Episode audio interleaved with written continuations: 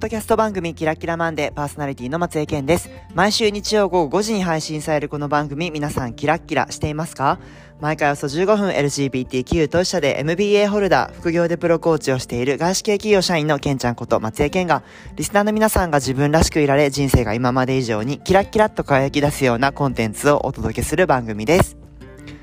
今週もやってまいりました皆さんいかがお過ごしでしょうか？日に日に寒くなっておりますが体調は大丈夫でしょうか？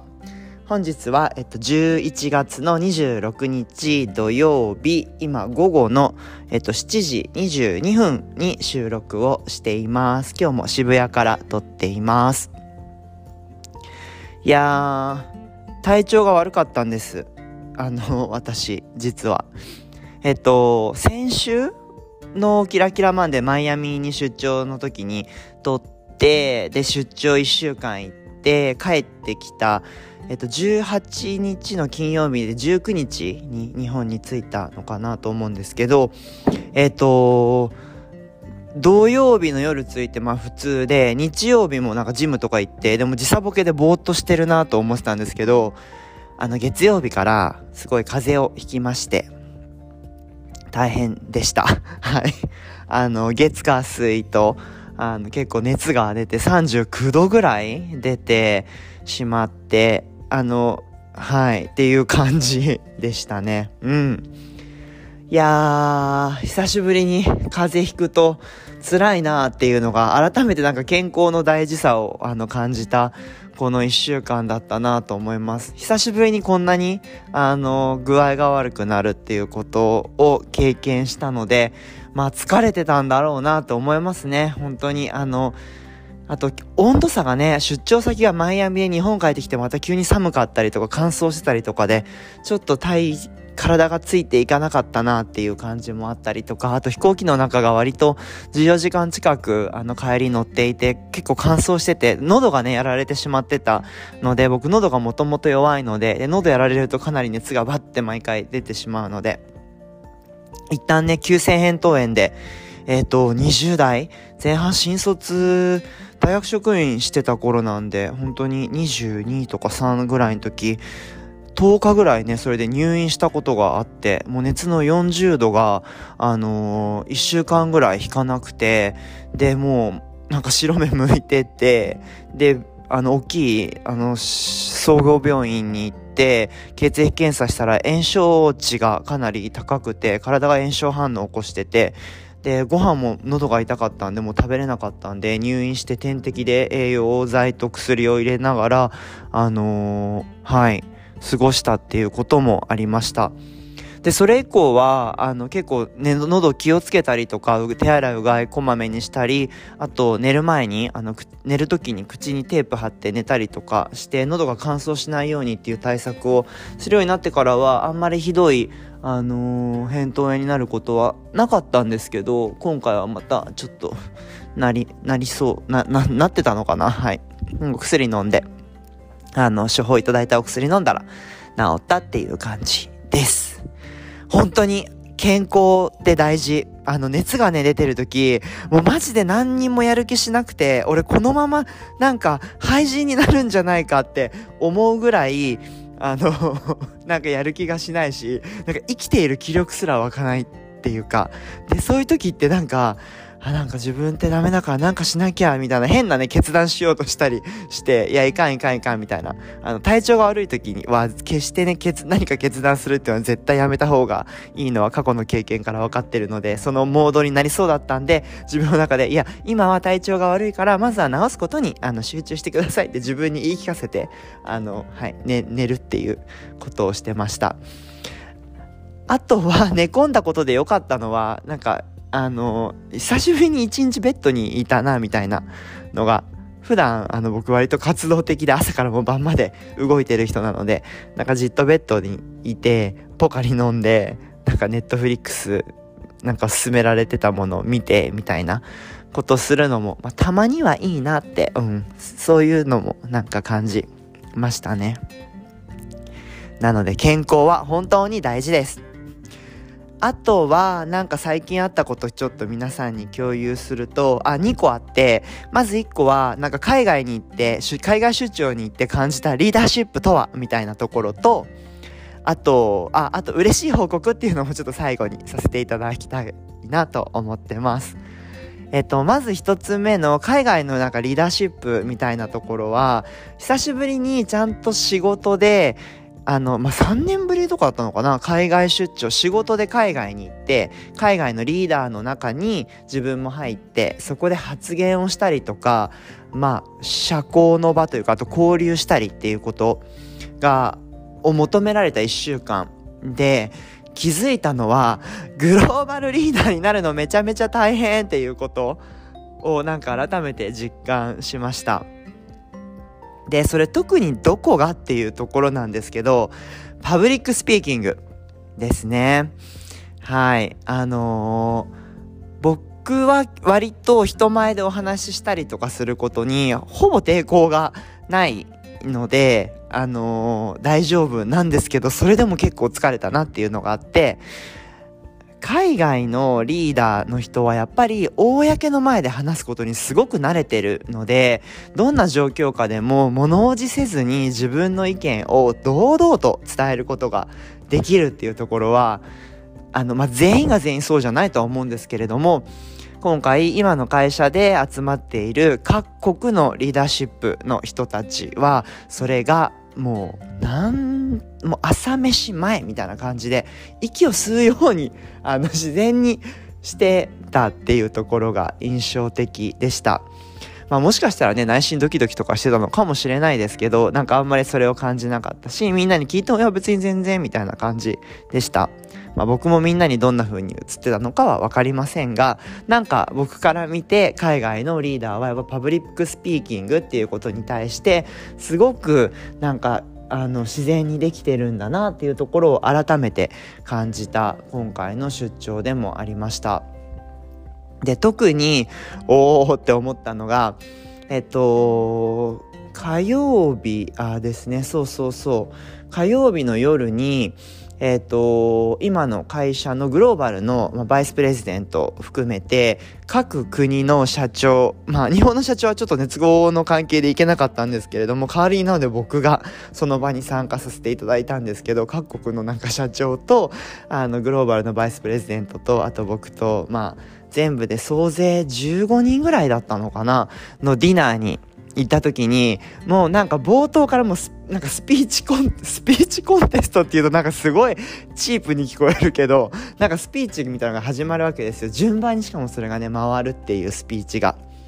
もうそれ来た瞬間、ああ、なんかすごい海外だなって思いましたし、なんか本当にそのバイスプレジデントが、あの、はい、じゃあ、ケン、ウィーワークと自分っていうのでちょっと1分ぐらいスピーチしてみたいな風にパッてこうやってくるみたいなのが、なんか日本じゃあんまりないなと思って、あのね、乾杯の温度とかなんかね、日本でもありそうですけど、じゃあスピーチをみんなでなんかこうやって回していくっていうのは、すごく新鮮だったなと思いますし、あ、こういうのにやっぱり海外の方は慣れてるからパブリックスピーキングっていうところも鍛えられてるんだなっていうのもなんか改めて感じると、自分もグローバル、グローバルのね、ビジネスリーダーになるっていうところでは、まだまだなんか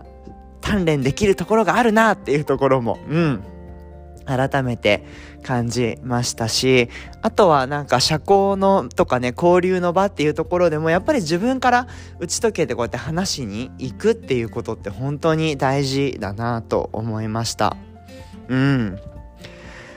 いやなんかね、この本当に久しぶりにこの海外のパワーっていうか、っていうのを感じて、うん、自分もさらにね、あの、グローバルで活躍できるようなビジネスリーダーになっていきたいなっていうような気持ちも、あの、今回も新たにね、芽生え、新たにというか、あの、改めての方が近いかな。改めてなんか出てきた、あの、時間になったなと思っています。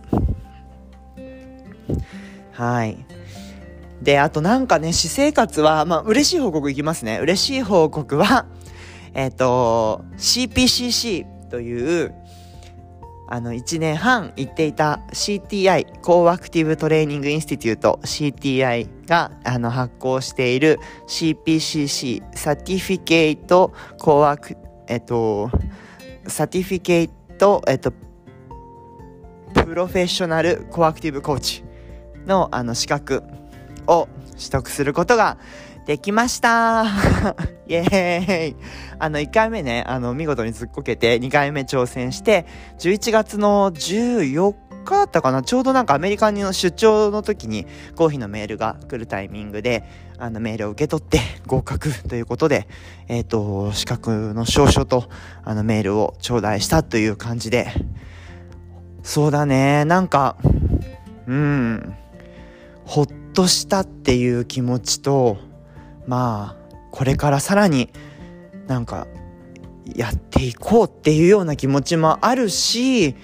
なんかこれからどうしていくんだろうなこの資格を手にしてっていうようななね、気持ちも本当に出てきててなんか改めてね今なんか自分はどこに向かうんだろうっていうのをうんまたさらに今なんか感じているタイミングでもあるなと思っております。うん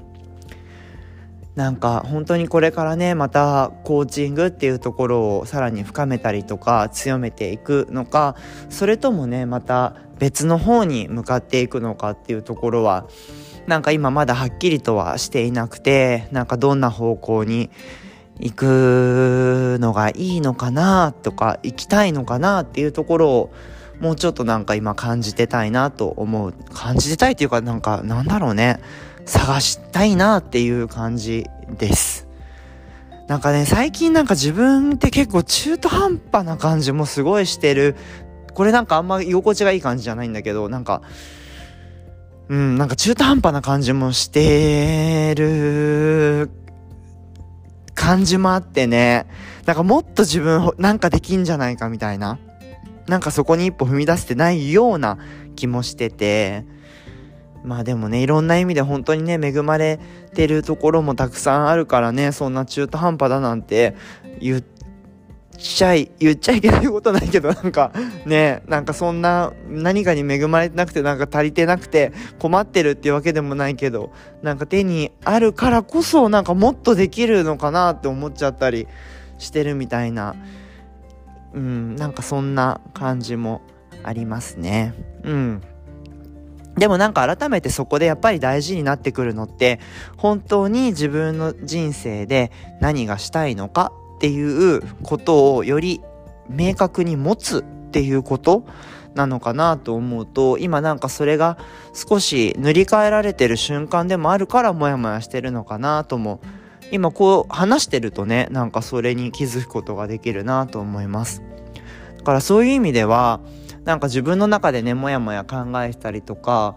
してもあんまり答えって出てこなくてまあもちろんねコーチングコーチの人にサポートしてもらいながらそれをね、一緒に探していくっていうのもそうですしなんか僕みたいにこうして一人でポッドキャスト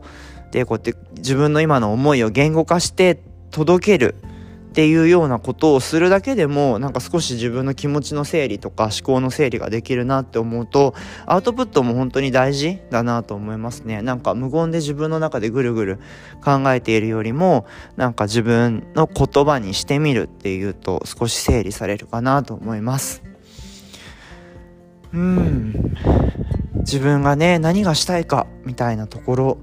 ですね。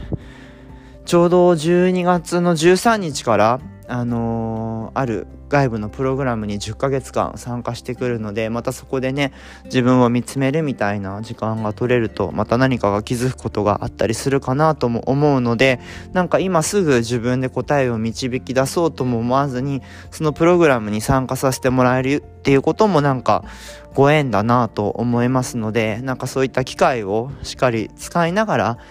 改めてなんか自分と向き合いたいなと思いますしなんか来年はあのや40歳という節目の年になるのであのなんかそこに向けてもなんかまた新しいあしあの来年は人生のスタート地点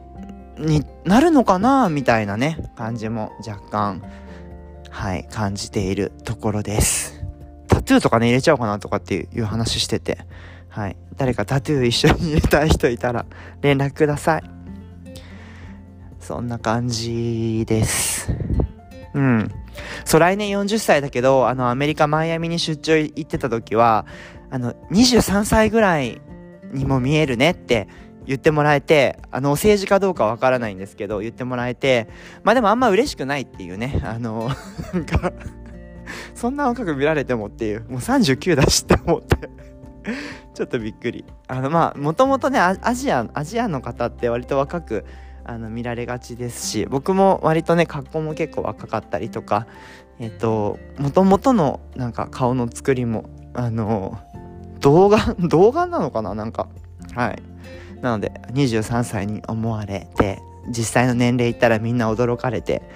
日本に行った時はあの 何使ってるか化粧品と教えてって言われましたっていう 感じですはい今日は、えっと、あれですね。健康本当に大事なんで皆さん、あの、お体ご自愛くださいっていうところと、あと、海外のね、なんかグローバルのリーダーシップってどんなものか、どんなスキルが日本のリーダーシップとちょっと違うところがあるかっていうお話と、あと、僕自身が CPCC っていうコーチングのプロコーチの資格取ったっていうところと、なんか若干今後どうしようかっていうことに対して今少しもやっとしてるっていうことの共有をさせていただきました。今回も最後まで聞いてくださってどうもありがとうございます。キラキラマンデーではリスナーの皆さんからメッセージを募集しております。えっと、メッセージは番組概要欄にあるメールアドレスか、えっと、SNS までよろしくお願いします。それではまた来週日曜午後5時にお会いしましょう。ここまでのお相手はケンちゃんこと松江健でした。キラキラ